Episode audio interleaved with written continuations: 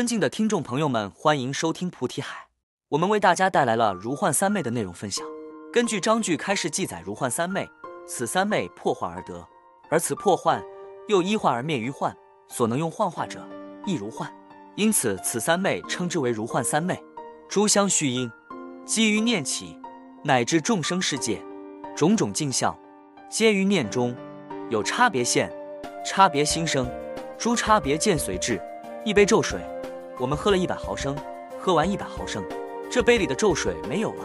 于是我们又倒进去一百毫升的咒水，前后称之为相续，相续于这杯咒水，而前者消减，后者又添加。水不会无故添加，水也不会自主添加，其中所能形成添加这般景象，有所添加之人的念头而起，由添加之念赋予行动，便形成添加之事实。因此，诸相续因基于念起。包括观察这众生的世界，所有的镜像乃至物象，皆由本起之念头而展现种种。我们去观察家里边的杯子，为什么会有两个不同形状的杯子呢？为什么会有三种不同形状的杯子呢？是制作这个杯子的那个人所升起的念头不同，所以凭借这份念头做出来的形状相貌也不同。这一个差别就诠释了众生世界种种镜像，皆于念中有差别性的一种体现方式。包括我们的凳子，去观察家里面的凳子。是一种，两种，甚至有的时候我们把沙发都变成凳子，这也是众生世界种种镜像皆于念中有差别线的体现方式的一种。我们去观察眼前的杯子，通过欢喜的程度来去观察，我们看到我们眼前这个杯子和去看我们眼前的这个佛像，皆是众生世界中的镜像。欢喜有什么差异？而这两种对镜当中所生成的差异，取决于所动之念头，因此皆于念中有差别线。差别心生，诸差别见随至。我们认为它仅仅是杯子，因此它只能是杯子。我们认为它是清净庄严的佛像，因此它赋予了神圣的光辉。依见而得心境，你通过什么样的见而获得什么样的心境，取决于最初的念头而起，念头演变为见，见解随至，所见之结果。因此见具足，则欢喜不悦随至。那有些人会有一些疑问，同样刚才的这个对镜。一个杯子，一个佛像，从中会有见的生成。提到欢喜和不悦由见导致，我看到杯子挺好，然后我看到佛像清净庄严，觉得更好，所以欢喜于佛像。那是不是不悦于杯子呢？有些人会说，我并没有不悦。若没有不悦，两个东西放在你眼前，为什么你倾向于另一方？就论事实而言，我们倾向于佛像是欢喜，我们并未倾向于杯子，称之为不悦。我并未察觉不悦之心情，又何说此时不悦？从中的取舍差别而现不悦的事实，不悦的方式有很多种：沉默的不悦、不争的不悦、嗔怒的不悦。显然，我们对杯子做出了不争的不悦。如何打破邮件导致欢喜不悦的差异境界？那我们就要从所见之杯子和所见之佛像当中，看到两者的平等。你若能够看到其中的平等境界，便能够降服此见，也能降服欢喜不悦的两种不平等境界。取舍具足故，苦乐心境随之。所以苦从取舍当中而来，乐也是从取舍当中而来。我们看到杯子，心不会笑，为什么？因为不仅仅有杯子，因为还有佛像。当你知道有两个东西的时候，你一定会形成比较。如果你只有一件东西的时候，你便不会做出比较。那有些人说，我看到这一个杯子，我还会产生烦恼。烦恼的理由是我得不到更好的杯子，更有艺术欣赏性的杯子。这个时候已经有了比较，看似眼前只有一个杯子的对镜。实则心内又另生出了一种心内的对镜，这个对镜便是其他更有欣赏价值的艺术杯子和我眼前所看到的这个杯子，所以看似是只有一个东西，实则是有两个东西做着比较。有两样东西，我们就会产生比较，因此会形成取舍，取内心当中所想到的有艺术观赏性的这个杯子，而未得于此杯子生苦，而我们舍于比较的生心，眼见现前这杯子，并观察此杯子的作用，则是承载。承载我所需之水，此水为我所用，便在此处生乐。因此取舍具足，便心生苦乐两种境界。受具足故，好要厌离随至。看似好像在表达一个东西，但是它们演变的过程是不同。前面的取舍是采取的选择，取于什么，舍于什么的选择；后者提到受具足，则是讲当你选择于取，选择于舍之后，形成苦与乐的两种对境，并且在苦与乐的两种对境当中，延续生心处。此作用便称之为受，因此受具足，则好要厌离随至，好要于苦，好要于乐，或厌离于苦，或厌离于乐。有些人不理解为什么会好要于苦，认知的不同，有些人认为在修行过程当中，若贪图享乐，便会障碍修行，因此若能吃苦，便能苦尽甘来。也同样认为逢苦并且受苦，则是消苦的途径，因此好药于苦。最简单的理解方式就是我吃这份苦，这份苦就没有了。苦也是一种重罪轻报的体现方式。如何形成在苦当中重罪轻报？必然要加一项东西，便是修行。你能在苦中修行，便能将苦这个境界作为踏板，形成业力的重罪轻报。若没有修行，在苦当中不仅要感受苦，还会延续受苦的因缘，这是两者的差异。在这个角度上，我们知道为什么会产生好药于苦的这种想法，还有好药于乐的想法。为什么？因为当心生乐的时候，便是感受喜悦的时刻。为什么大家不喜欢于苦，则偏向于乐呢？因为乐当中会让自己舒坦一些，在苦当中会让自己不自在一些，甚至是因为在受苦的时候，之间产生差异，我们的精神会受挫，精神受挫容易加重我们悲伤的情绪和悲观的心情。因此，好要娱乐的心境。那有些人却产生了另一种心境，则是厌离于苦，或者厌离于乐。厌苦则要离，厌乐则要离。厌苦则离的关系，是因为这个人认为苦会不断加深我们对苦的恐惧，会留下对苦的阴影。在这业力充斥的世界，本身是一种苦，然后在这大环境的苦当中，又有着无数的苦排成一排，等待着我们去尝试。不明了于现前对境，也没有更好的之见，让自己认识于苦。因此，他在苦当中所能感受到的，无非是苦中带苦。因此，他厌离于苦，离于哪里？离于苦。那离开苦之后，想要到达哪里？想要到达娱乐。所以每天在寻找如何离苦，每天寻找如何让自己乐，不免在这个过程当中，因为之间的错误，他在追求娱乐的方式产生了错误，用不恰当的方式去寻找娱乐，这个乐会让他感受到披着乐衣的苦。所以本质还是苦。真正获得乐的方式。无非是心念面对对境的时候产生的转变，转变的那一刻便是乐的生成。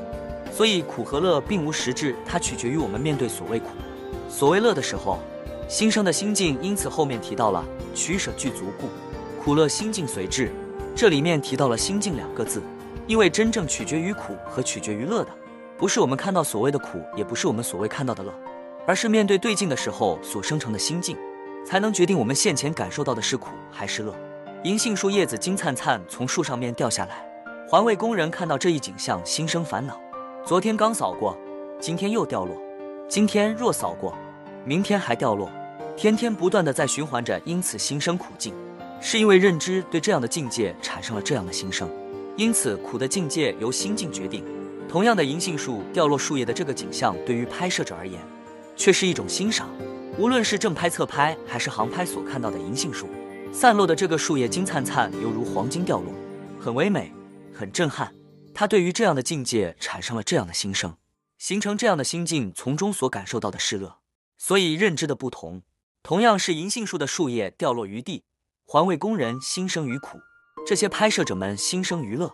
如果银杏树掉落于地这个境界本质是苦的话，这些拍摄者们也依然感受到苦，但实际上拍摄者们并没有感觉到苦，而感觉到一种喜悦。所以，决定苦乐的根本不在于景象和影像，决定苦乐的根本在于我们面对景象和影像时心生的差别。业由心造成，善心形成善业，恶心形成恶业。无论是善业给予恶业，都囊括于业。因此，之前说到决定苦乐的根本在于业，从这里也可以看出。因此，受具足故，好药厌离随至。受苦好药，是你对好药的认知不同。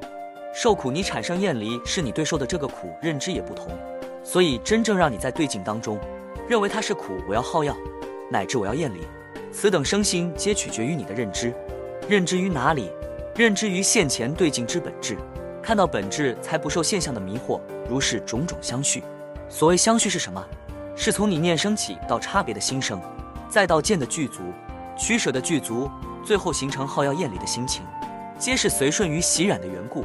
而这些习染源自于无名，因此称之为妄。所谓妄有轮回，妄生苦乐，是看到了所生的这个心的源头是从无名而来，因此说明为妄，并取名为妄生苦乐，妄有生灭。如果将无名展开，这便是中上所说，种种镜像，皆于念中有差别现，差别心生，诸差别见随至，从见具足，取舍具足，受具足，到最终的号要厌离。和形成诸染，这是无名在我们身上体现的方式。当相应于无名，也形成了综上所说的这些流程，从中便有两种虚妄法的生成。此虚妄法便是相生和留住生。所谓相生，是障此所缘境界，生诸烦恼。所缘境界同于刚才所说的让你生苦之境界，让你生乐之境界，乃至所见之诸色、所闻之诸声、所嗅之诸香、所尝之诸味、所感应之诸处、所分别之诸法，这皆称之为所缘境。我们的烦恼皆是从所缘境中生成。虽然我们的烦恼是从所缘境当中生成，但抛开所缘境，本质则是与无名中而妄有，这便是烦恼生成的理由。再细致一点，就是于所缘境当中不明了，于此幻化境界，因此展现无明不能明了，则烦恼不断，这是相生的理由。第二个留住，留住的生成，它的作用则是令彼微细烦恼尘垢相续不断绝。留比喻作烦恼，留也比喻作心生，心的生成，留也比喻作念头。所谓注是形容此念头、此生心、此烦恼对于我们现前的影响。我们在气球当中注入水，这个气球会产生什么现象？下沉的现象、变重的现象。如果注得太满，也会有爆的现象。因此，留住生通过形象的方式可以作此譬喻。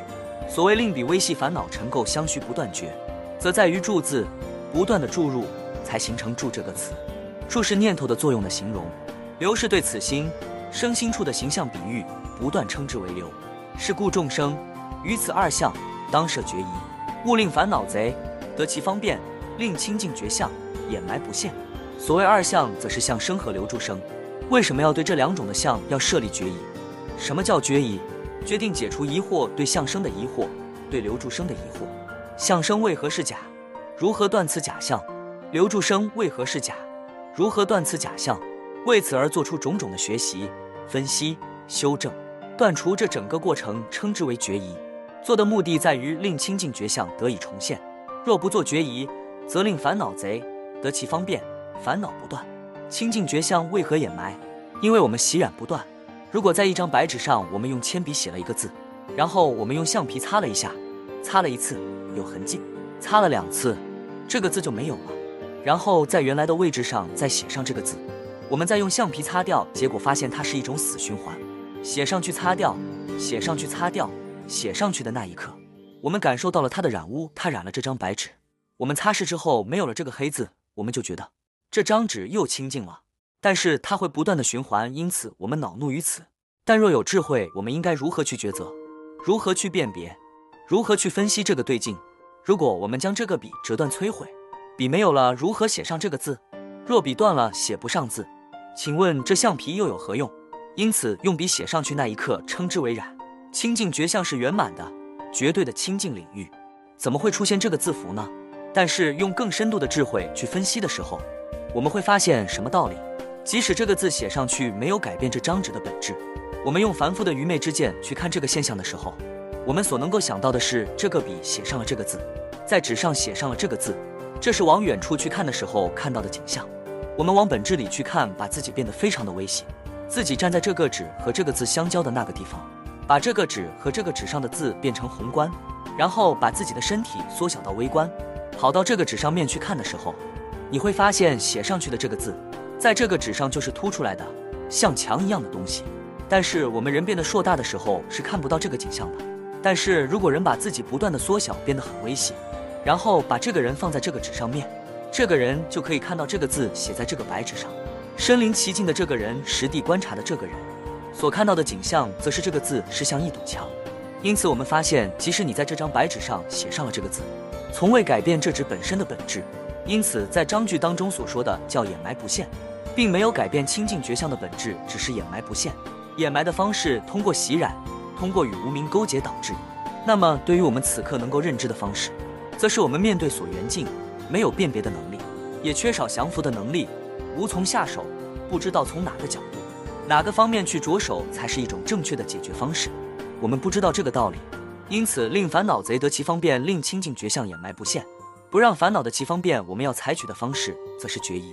决疑于相生和留住生，分析如何是相生，如何是留住生，如何是指相生，如何是指留住生，这才是决疑的缘起的态度，也是决疑最好的方式。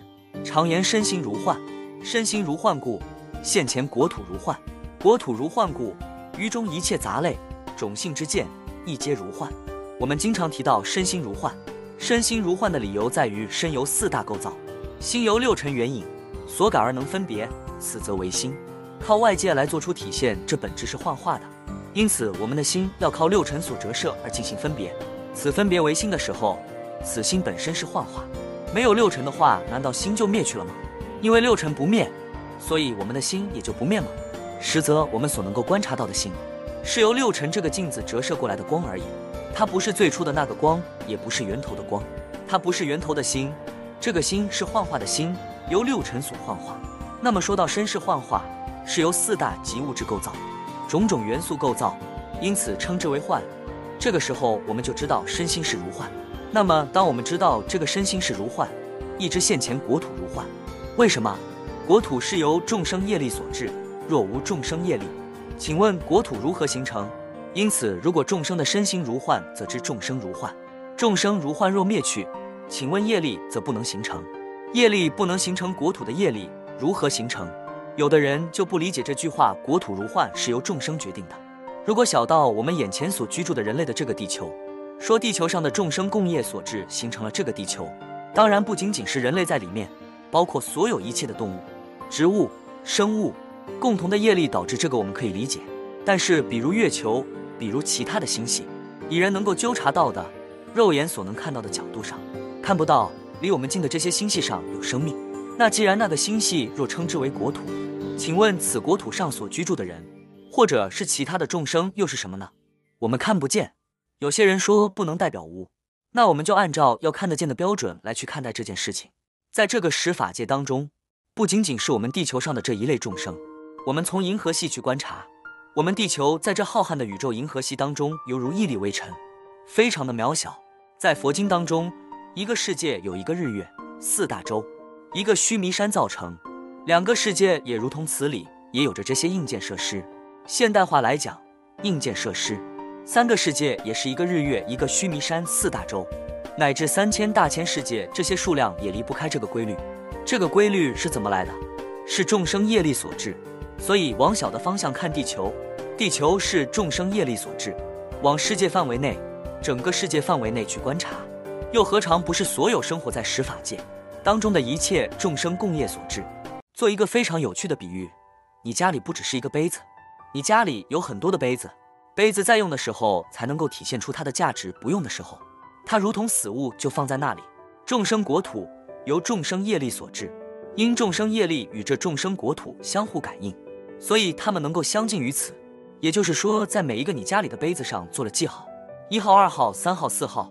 你今天用了一号这个杯子，其他的杯子就放在那里。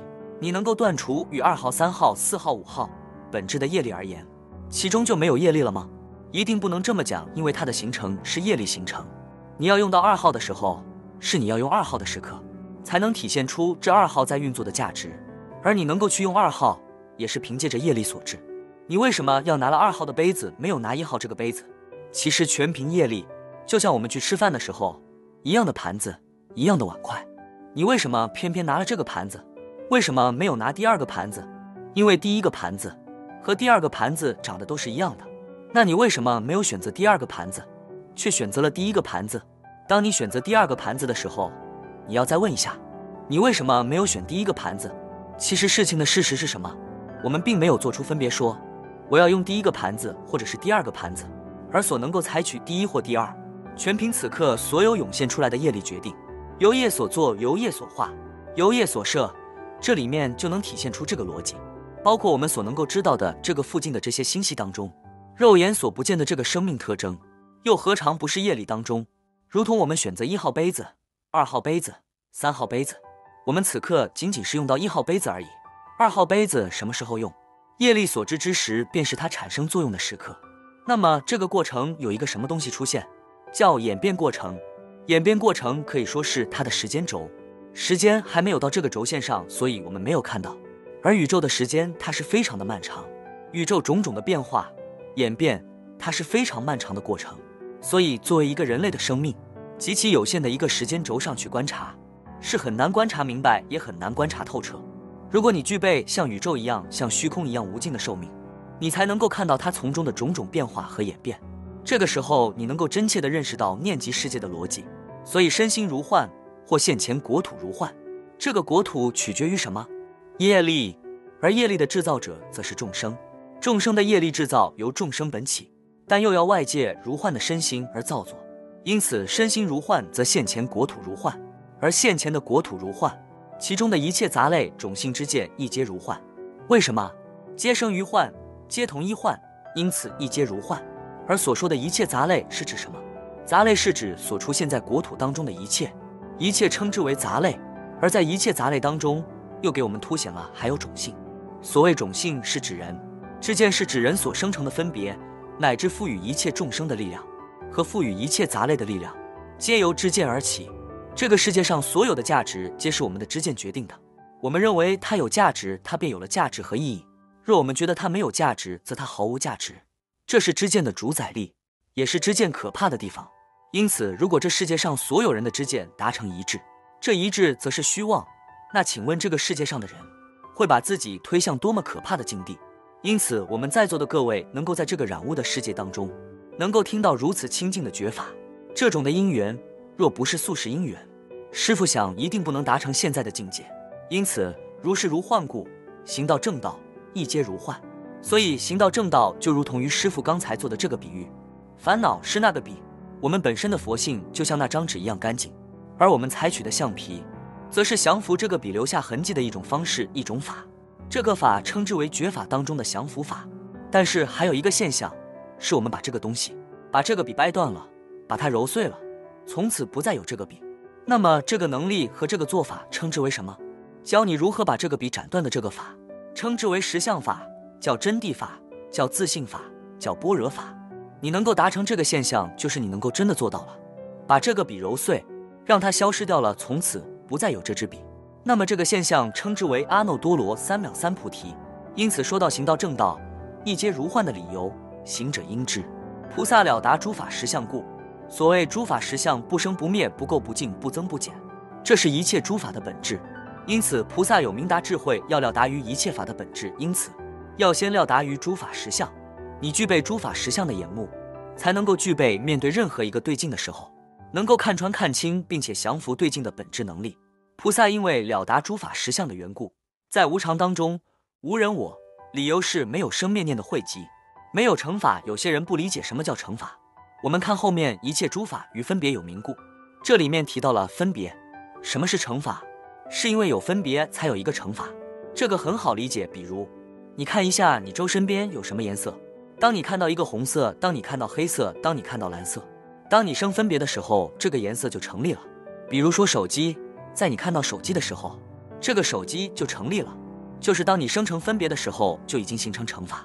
因此，如何无成法？一切诸法与分别有名故，无差别，作无作者，皆于性中无增减故，无尽慧，本自清净，无天劳虑故。一切众生妄想幻境中，生种种取，生种种舍不明，如如故，妄自解爱，反增诸惑，相续无明，是一颠加。当你生成分别，便是成法；无成法，就是无分别。无差别是指，即使我们形成作，或者是形成无作。这是我们对所缘对境采取的一种方式，作或者是无作。但是我们从自信的本质来讲，它是无增无减。也就是说，你做它也是无增，你无做它依然还是无增无减，因此无差别。你能够体会到做即与无做是没有差别的，它是平等的。对于信法而言，没有增减的，做也无增减，无做也无增减。做不能改变无增减的本质，无做也无法改变无增减的本质，不增不减。无法改变，就说明它是恒常的，它是平等的。增减则是没有平等。而信法告诉我们，我们的本性是无增减，因此无差别。所谓无尽慧，是指诸法实相当中给到我们无尽慧的概念，是源自于我们自信本自清净，因此无尽慧，无需添加疲劳和顾虑。一切的众生在妄想幻境中生种种取生种种舍，因此感受到的境界则是什么？苦乐心境。所以上面告诉我们，取舍具足故。苦乐心境随至，所以我们的苦和乐在一切的妄想给予幻境当中升起的取舍，来决定你的苦乐。妄自解爱，反增诸惑，相续无明。什么叫妄自解爱？是因为你不知道诸法实相的含义，也不知道我们自己本自具足的的这个自信的无增减，就像刚才师傅所提到的，即使你做给予无做，你的自信依然是无增减的。那有些人说，既然做和无做，我们的本性是无增减，那我们就去做；或者有些人说，或就不做。但是你有没有发现，我们取舍于做会产生苦，取舍于无做，我们会产生乐。苦乐本质则是实苦。我们的自信无增减，但你要到达自信，你才能体会无增减的作用。若不能到达自信，我们所体会到的实则是自信以外。所看到的无名境界，因此由于无名境界的关系，我们倍感苦乐，我们倍感好药和厌离。那作无作者，皆于性中无增减。到底想要告诉我们什么？是想让我们知道，我们到达自信的途径，则是要免除做与无做的错误认知，觉得做是染污，无做是清净，这两者绝代，两者消除才是无增无减的理由。是想让我们去看到后面的含义，并不是说你尽情的去造作吧，反正自信是无增减。首先，这个态度和认知就本身是错误的。为什么？无增减讲的是对的，但他说是性中无增减。但是我们实质的去观察一下我们自己，我们并没有站在自信，我们是时刻感受着无名。因此，你的做会让你有影响，你的无做会让你有影响。所以这里面会有增减，而这个产生增减的理由是我们站在无名上去观望着。如果我们离开无名，断除无名，走在自信上，我们则能体会到自信的无增减。我们才能够体会到，原来我最初并且最真实的面貌，则是自信的面貌；自信的面貌，则是诸法实相的意义。行者当知，菩萨知众生界如幻，入此世界，行种种法，教化善导诸众生类。菩萨知道这个众生的幻化，也知道众生世界的幻化。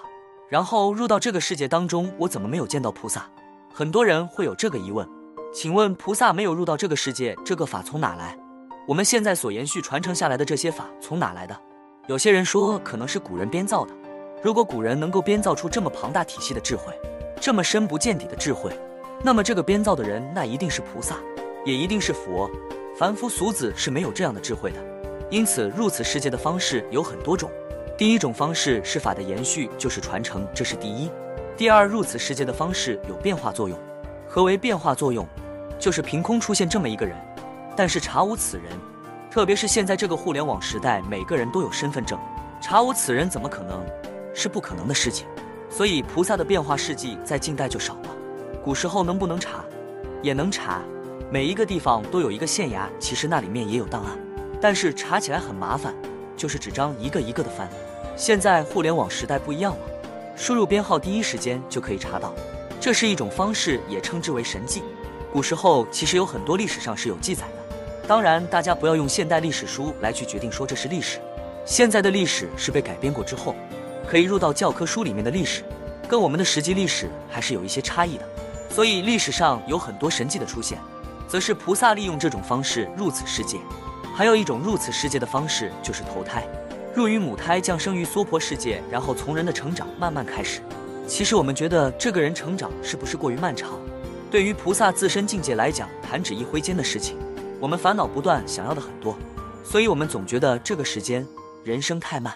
还有没有一种入此世界的方式？有，就是梦。菩萨如何入的这个梦？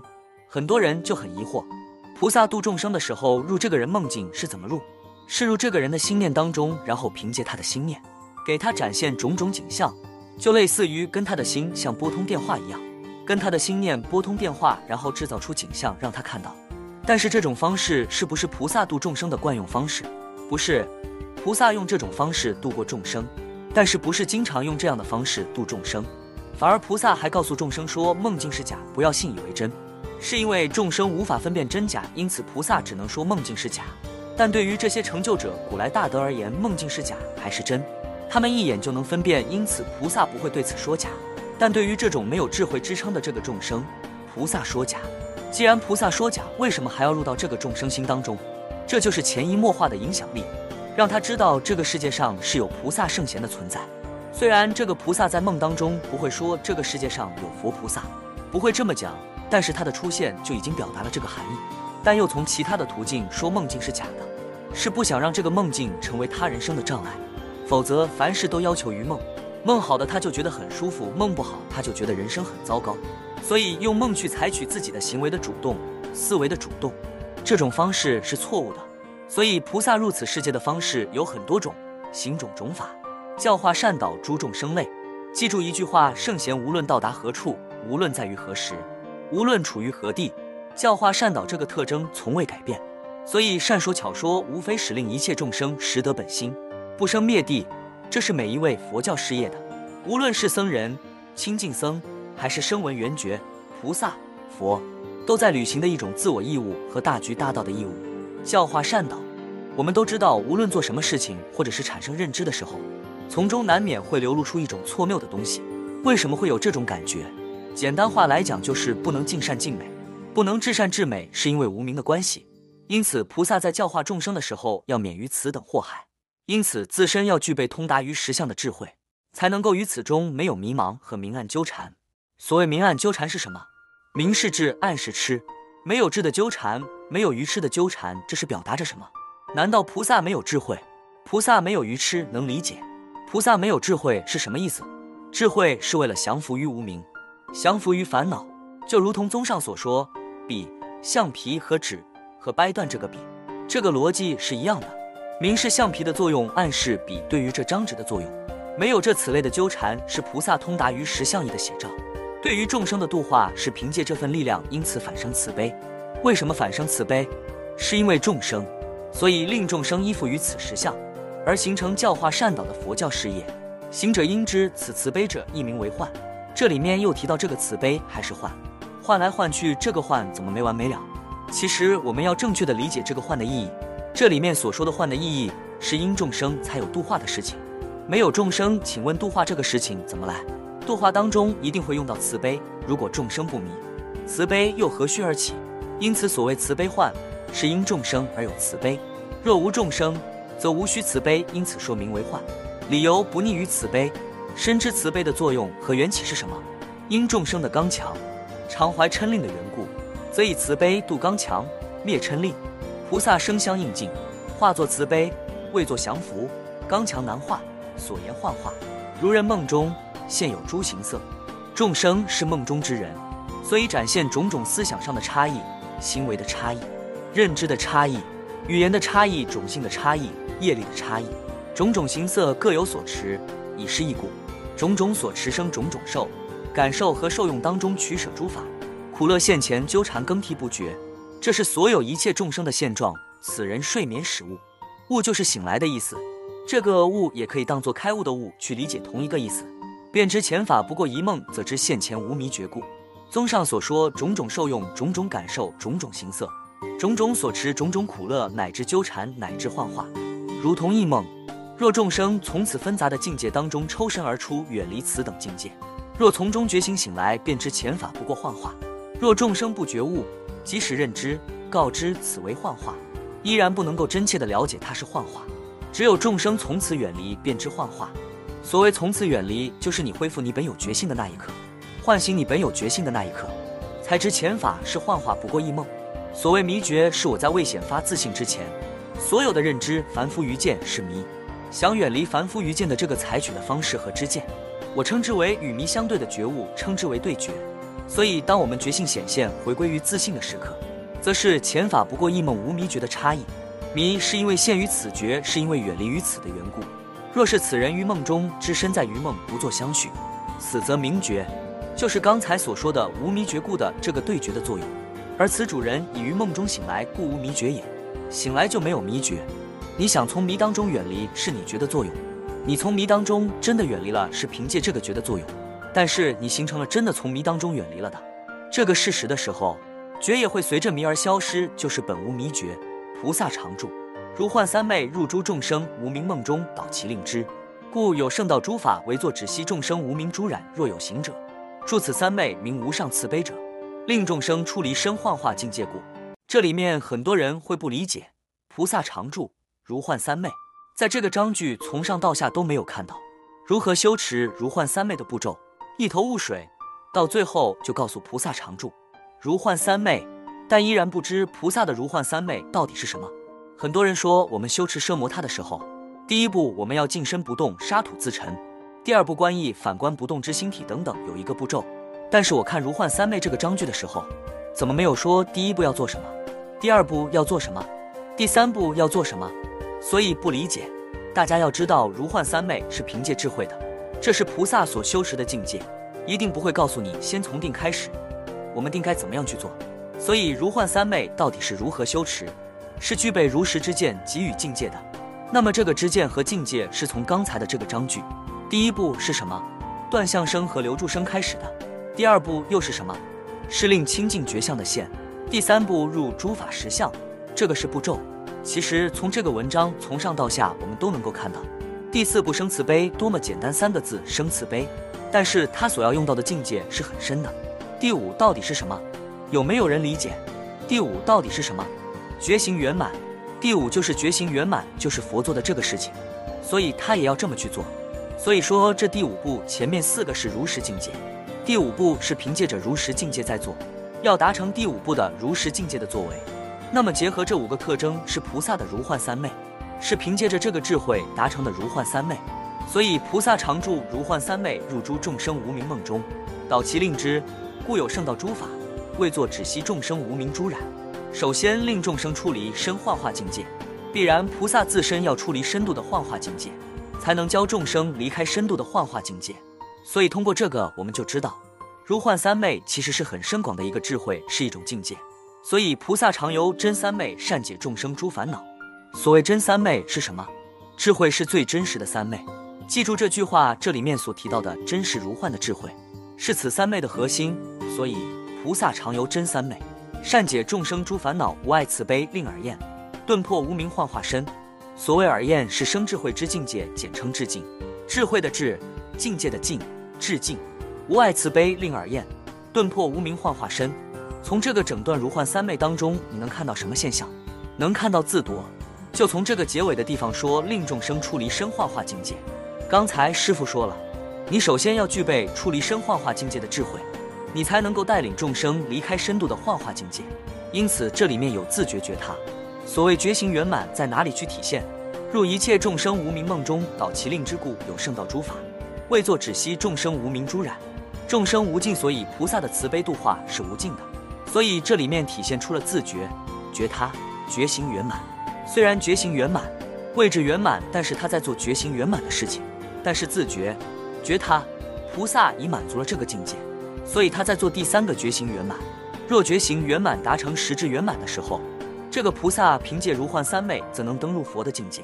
三觉圆万德备，所以这是如幻三昧当中核心的智慧。所以我们了解到，原来如幻三昧是凭借这五种关系。前面四种是实质的境界，最后一种是要达成凭借着前面四个智慧，要达成最后的第五步的实质。那这五个整个放在一起，就是如幻三昧形成的核心。所以这个不简单，这是如幻三昧。这就是我们本期所有内容。大家也可以通过微信公众号搜索“大明圣院”了解其他内容。Apple 播客或小宇宙搜索“荣正法师”。感谢大家的收听，我们下期再见。